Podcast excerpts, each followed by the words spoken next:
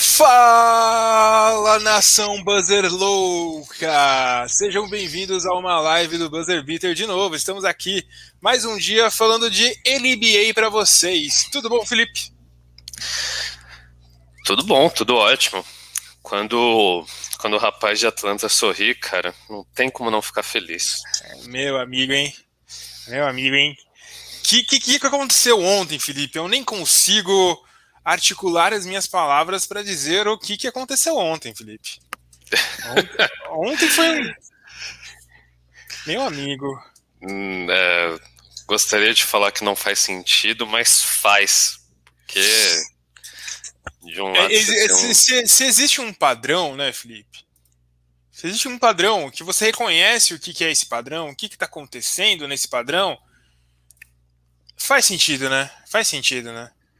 Faz. Faz um porque tem basicamente o cara mais legal que conseguiu roubar o trono de garoto simpatia do Luka Doncic nesses playoffs.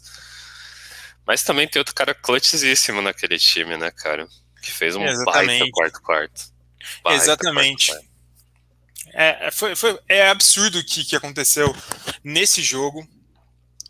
É, Atlanta Hawks, Lou Williams, comandaram a retomada desse time. A gente estava vendo um jogaço histórico de Joel Embiid do Philadelphia 76ers. Teve até piadinha em rede social. É, eles já meteram.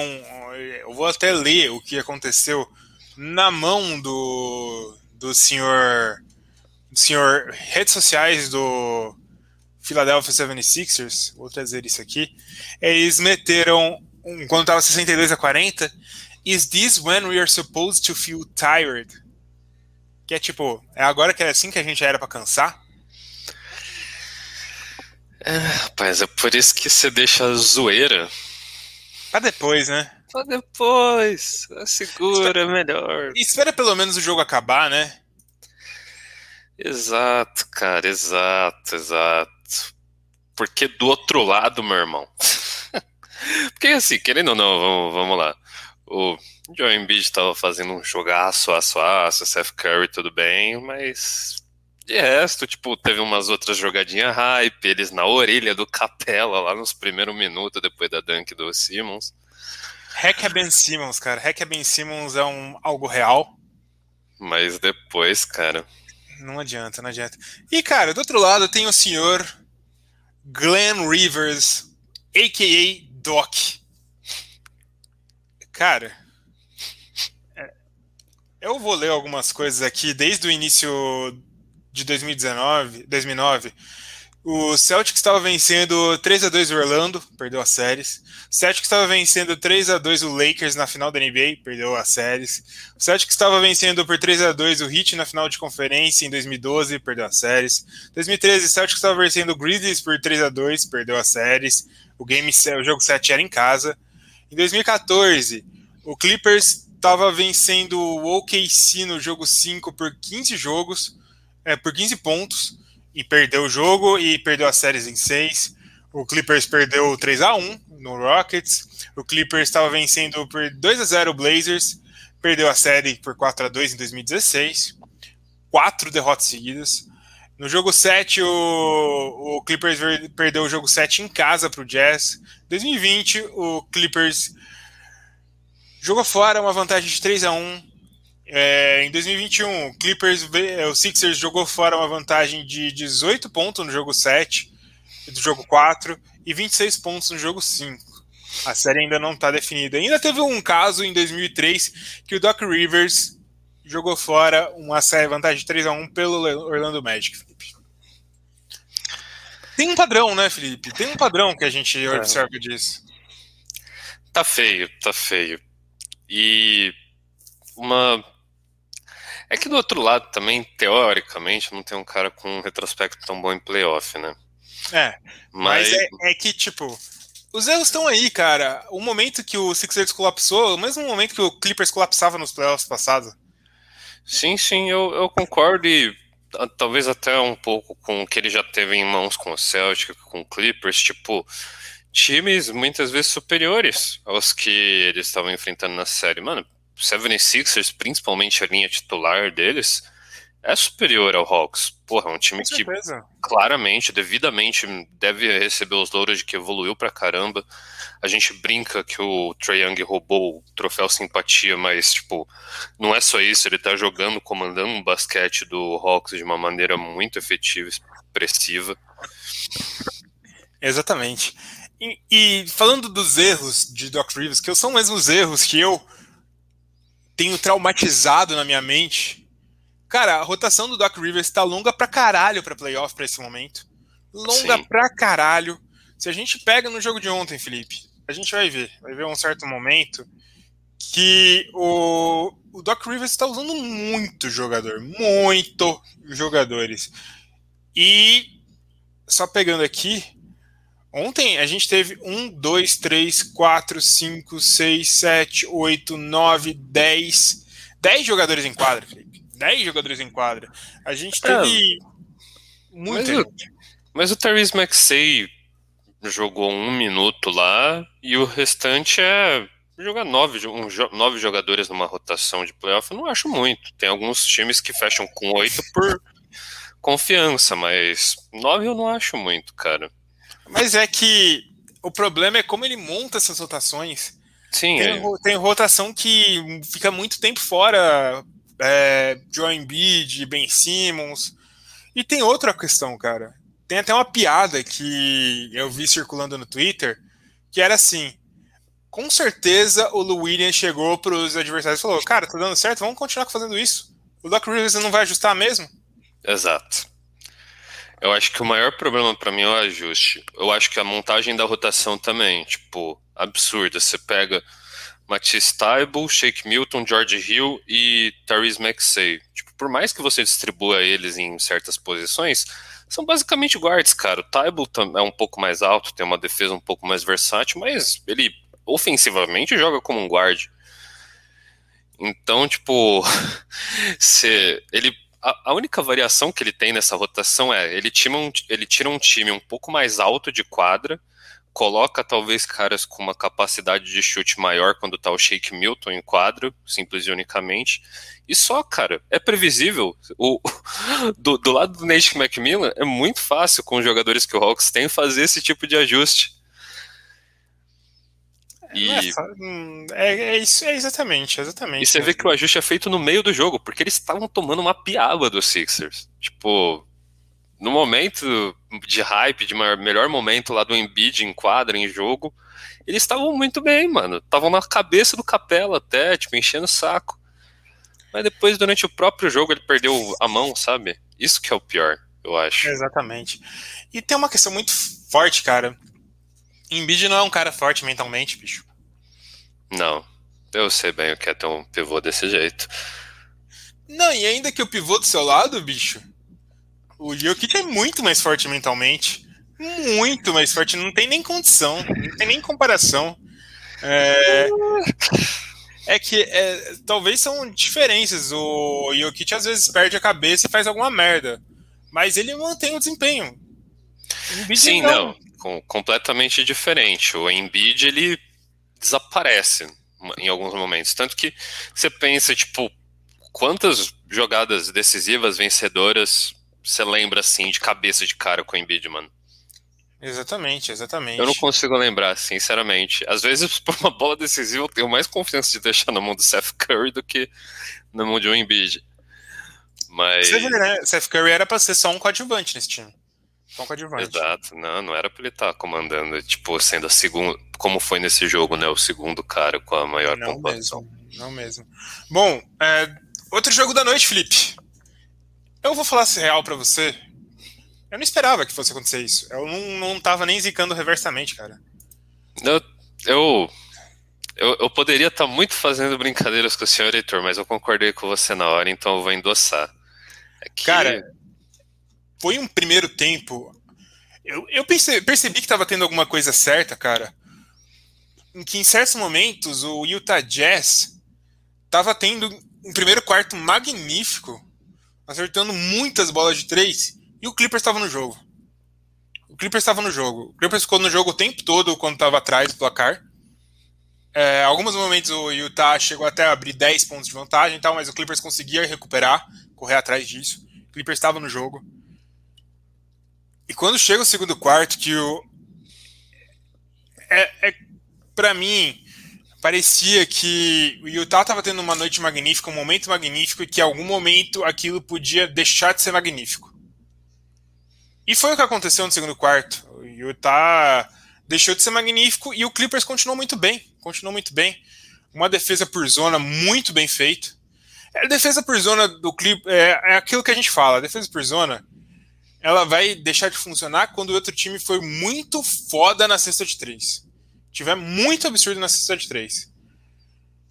Mas chega um momento que é muito difícil de manter o desempenho da cesta de três que o Utah estava tendo no primeiro quarto. E a defesa por zona do Clippers começou a funcionar. O Clippers deu até uma avançada na posicionamento dos jogadores, deixou um pouco mais próximo do perímetro e tal. Mas funcionou, bicho, funcionou. A defesa muito bem feita, muito bem feita. Jogo absurdo de Paul George. Jogo absurdo de Red Jackson.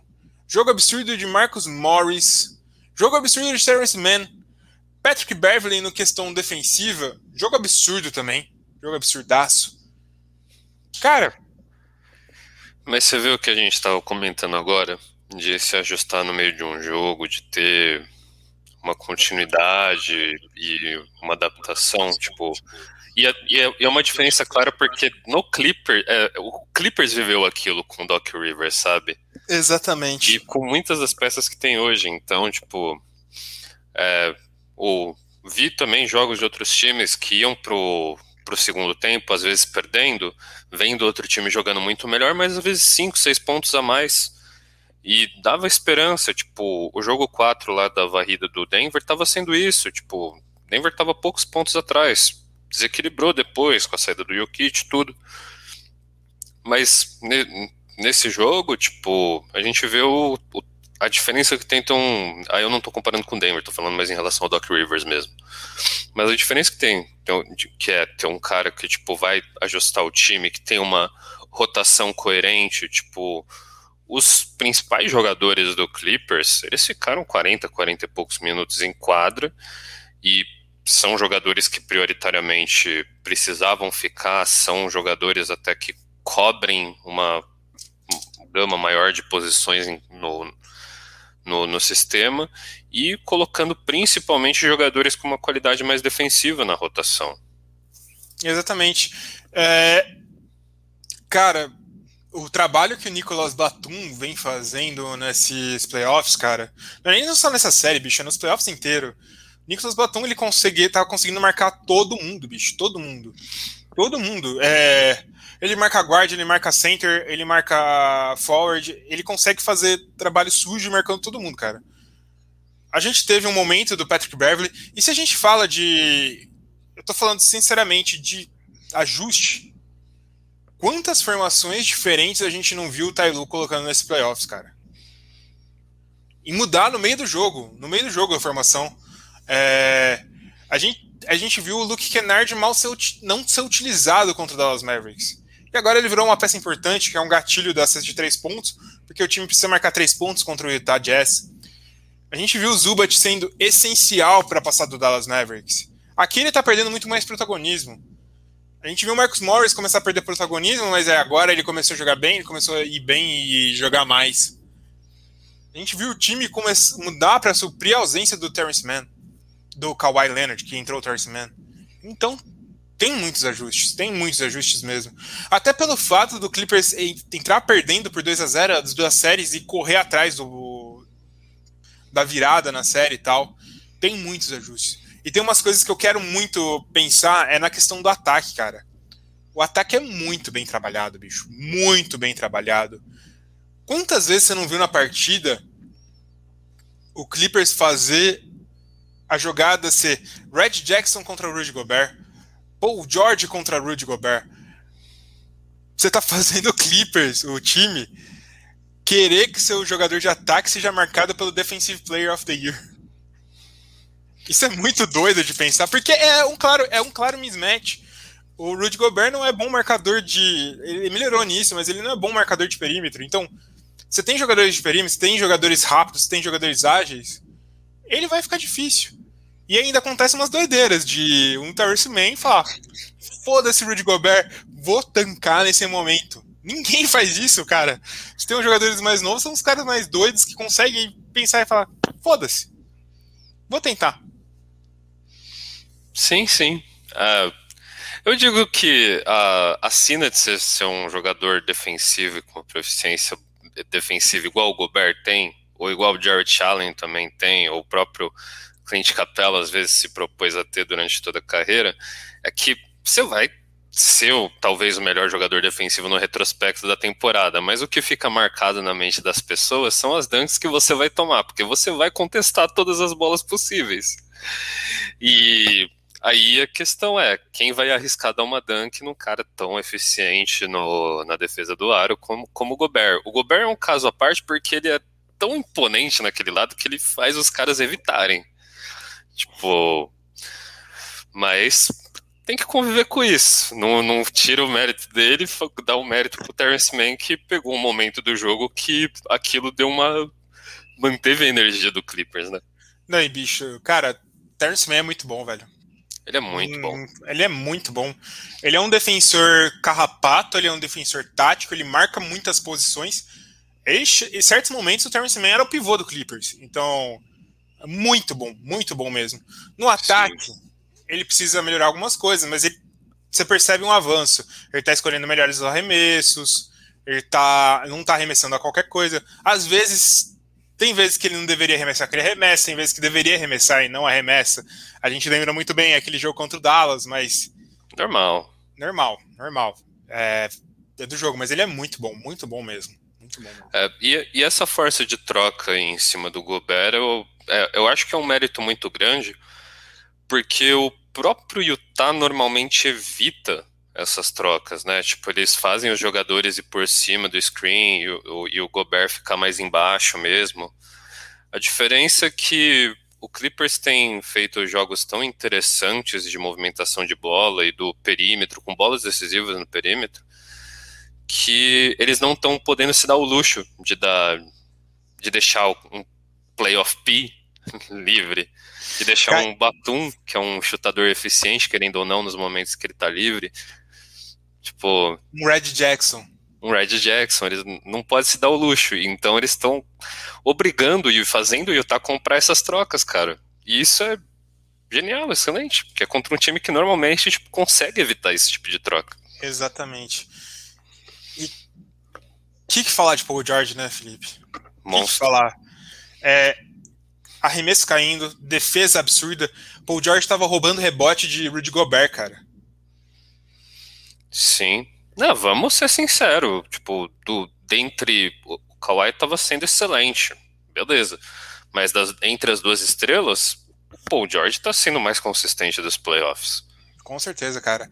E ontem. Ontem foi um masterclass, cara. Foi um masterclass do Paul George. Ele fez de tudo, fez de tudo muito bem. Errou alguns turnovers bobos e tal, mas, cara, é ossos do ofício.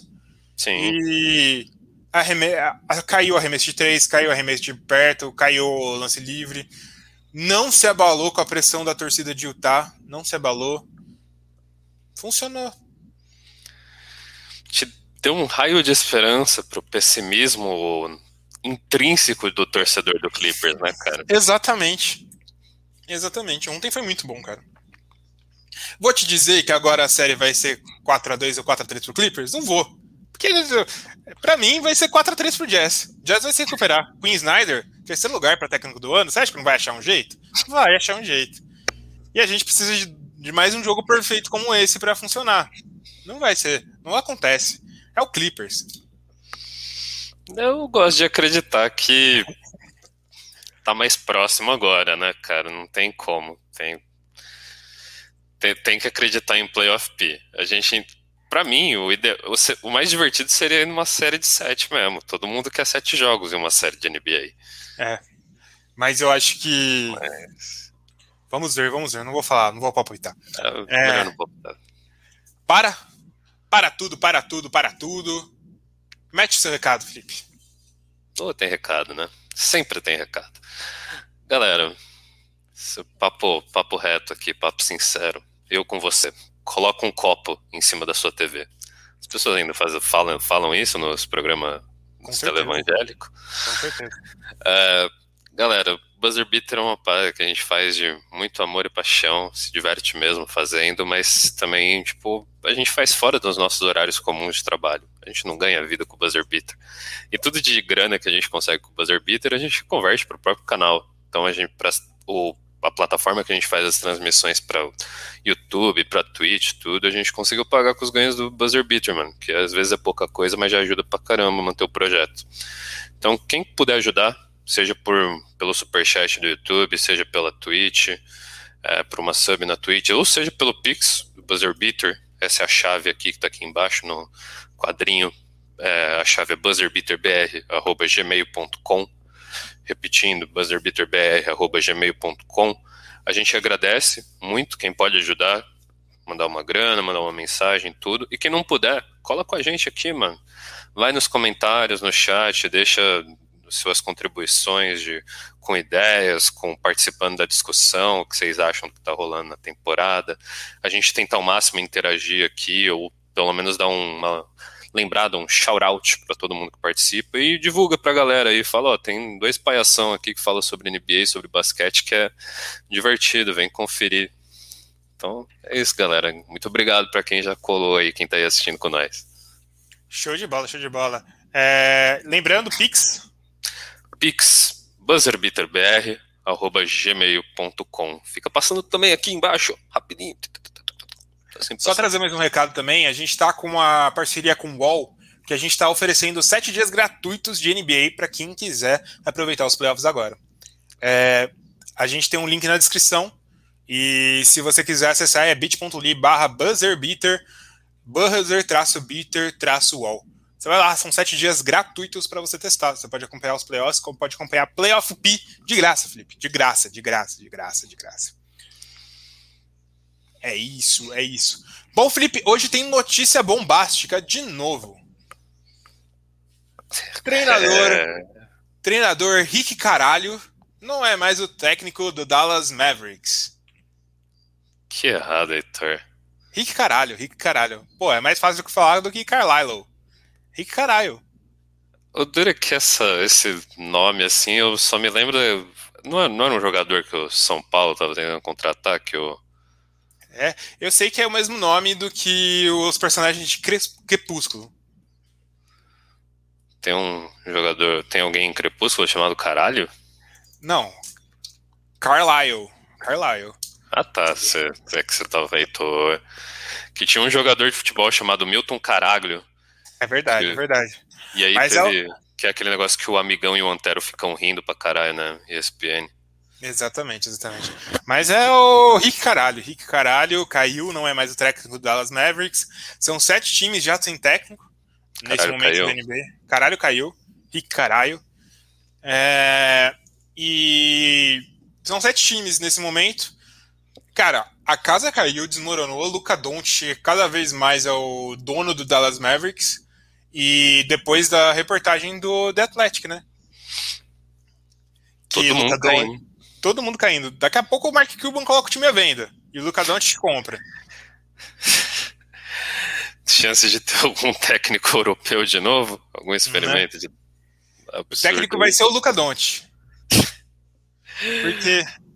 Não, é, as questões que estão acontecendo, Felipe, é, ainda que o Doncic não gostou que o Donnie Nelson caiu, eu acho que é esse foi o movimento em resposta disso.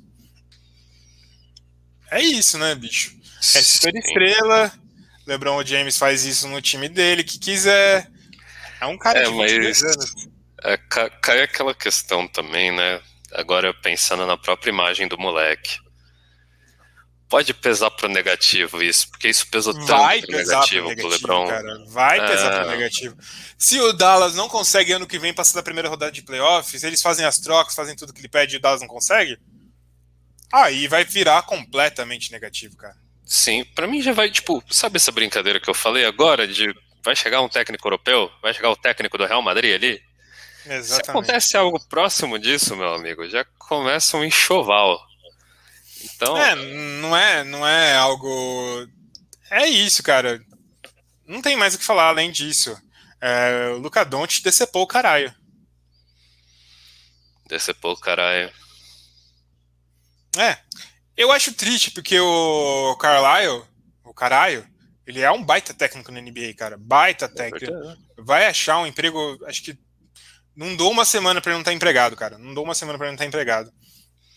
Eu. Como, como head, né? Porque tem vários caras bons aí que estão como também assistente. Ah, sim, sim. Mas eu acho que ele é um cara que vai sair como head, cara, com certeza. Tem 13 anos, título, mantendo times bons. O que ele fez com esse time nojento do Las Mavericks também é absurdo. Sim. É. O duro é saber quem que vai quem que vai entrar nesse time do Dallas Mavericks também, né, cara? Doc Rivers. É, é eu torço para que ele se mantenha, que ele seja realmente vá para algum time interessante, aí um Pelicans da vida que seja, sabe? É, e como head coach, porque como eu comentei, né, tipo, essa é uma temporada que a gente viu o Mike D'Antoni e num projeto como o Nets como assistente, tem o ex-Nets também, o Kenny Atkinson, que está como assistente no, no Clippers. David Exato, então, mas o Carlisle, ele merece mais respeito até do que esses caras, então. Com certeza absoluta, bicho, com certeza absoluta. É, é um cara muito bom, muito bom mesmo. Eu queria, eu queria ver ele no Pelicans, porque eu acho que o Pelicans tem um trabalho mais fácil do mundo, que é ser melhor do que o Stan Van Gundy for. Saiu notícia, né, que a família do Zion não tá muito feliz. Saiu, é. Eu, eu, eu acho uma merda, velho. Eu acho uma merda porque, porra, o que, que tu conquistou na vida, Zion? Esse é o ponto, né? Ele é, ele é obviamente um dos caras mais, tipo, pra se ficar de olho nessas próximas temporadas. O cara é um monstro, mas. Brother, onde tu, tu, jogou? O que, que onde... tu fez? Onde tu jogou? Se a gente fica puto com o Duca Doncic mandando e desmandando no Dallas Mavericks, não ficou puto, mas é, acho meio zoadinho. Imagina o Zion Williamson, cara. O Zion Williamson nunca foi pra playoff, mano. Olha o time ao redor do Zion Williamson, bicho. Você tem um Lonzo Ball, você tem um Brandon Ingram. Você tinha um J.J. Redick nesse time, bicho. Você tinha no ano passado um Drew Holiday. O que que tu ganhou, filho? É, conseguiram fazer o Steven Adams virar uma jossa, uma merda, tá ligado? Ele era minimamente um jogador, tipo, muito útil, aproveitável no KC. No Pelicans ele virou um zero, mano. Não dá pra confiar nele pra nada. Nojento, nojento, nojento. Então, tipo, vamos com calma aí, Israel. Constrói a tua história aí, irmão. Exato. E é aquilo. A gente fica. A gente acha que. Como eu falei, a gente acha que o Luca Doncic pode mandar alguma coisa. Porque, porra, dois anos, dois All First Team All NBA, dois All Star, levou o time pro playoff, é um time nojento. Então, é, cara. Já, já tá circulando, tipo, o prêmio de MVP desde a segunda temporada dele. Exatamente. A gente achava que ele podia ser esse ano MVP? Não podia. Exato. No início Exato. da temporada apostava que ele podia ser. E durante um tempo ele circulou de fato entre os três lá. Mas, obviamente, tipo, no decorrer ele acabou caindo na contagem, mas. É isso, é isso, exatamente isso. Eu, eu acho que ele tem que ficar pianinho, cara. Bundudo do caralho. É, vamos, vamos com calma. Acho que no futebol também falam isso, né? Onde tu jogou? Onde tu jogou? O que, que tu ganhou? O que, que tu que fez? Que tu ganhou? O que, que tu fez? Bom, hoje a gente tem o jogo. O jogo 4, 6 da série Brooklyn Nets e Milwaukee Bucks, Felipe. E aí, o que, que a gente espera para esse partido, hein? Moral do Nets tá, tá lá em cima, hein? É, mas ainda incompleto, né, cara? Exato. E, e é em Milwaukee, né? É, e a gente não sabe, tipo, o Barba voltou meio que correndo de uma lesão e ficou 45 minutos em quadra. Tipo, não sei Mal nem. Pra caralho. Como... É, não sei como é que ele. Não dá pra esperar que ele se recupere de um jogo para outro dessa forma. É, pelo, pelo, pela expectativa e, e, até pelo querer, né? Eu quero ver jogo 7 pra caramba né, nesse, Bucks, vai dar Bucks. Vai dar Bucks. Vai dar Bucks. Jogo 7 com certeza, vem aí. E é isso, galera. Brigadão pela audiência de vocês. Amanhã a gente está de volta aqui para um momento que eu vou estar tá espumando de ansiedade. Porque eu não sei o que acontece depois disso, se por acaso o Clippers ganha amanhã. Eu não sei o que acontece. O que, que acontece, Felipe? Final de conferência. E o que, que é isso? Eu não sei o que, que é isso. Eu, eu não tenho boas lembranças para te contar, hein? Então. Mas é, é, é, aquilo, eu não sei o que, é isso. Não sei o que, que é isso. Falou, galera. Valeu, tamo junto. É nóis.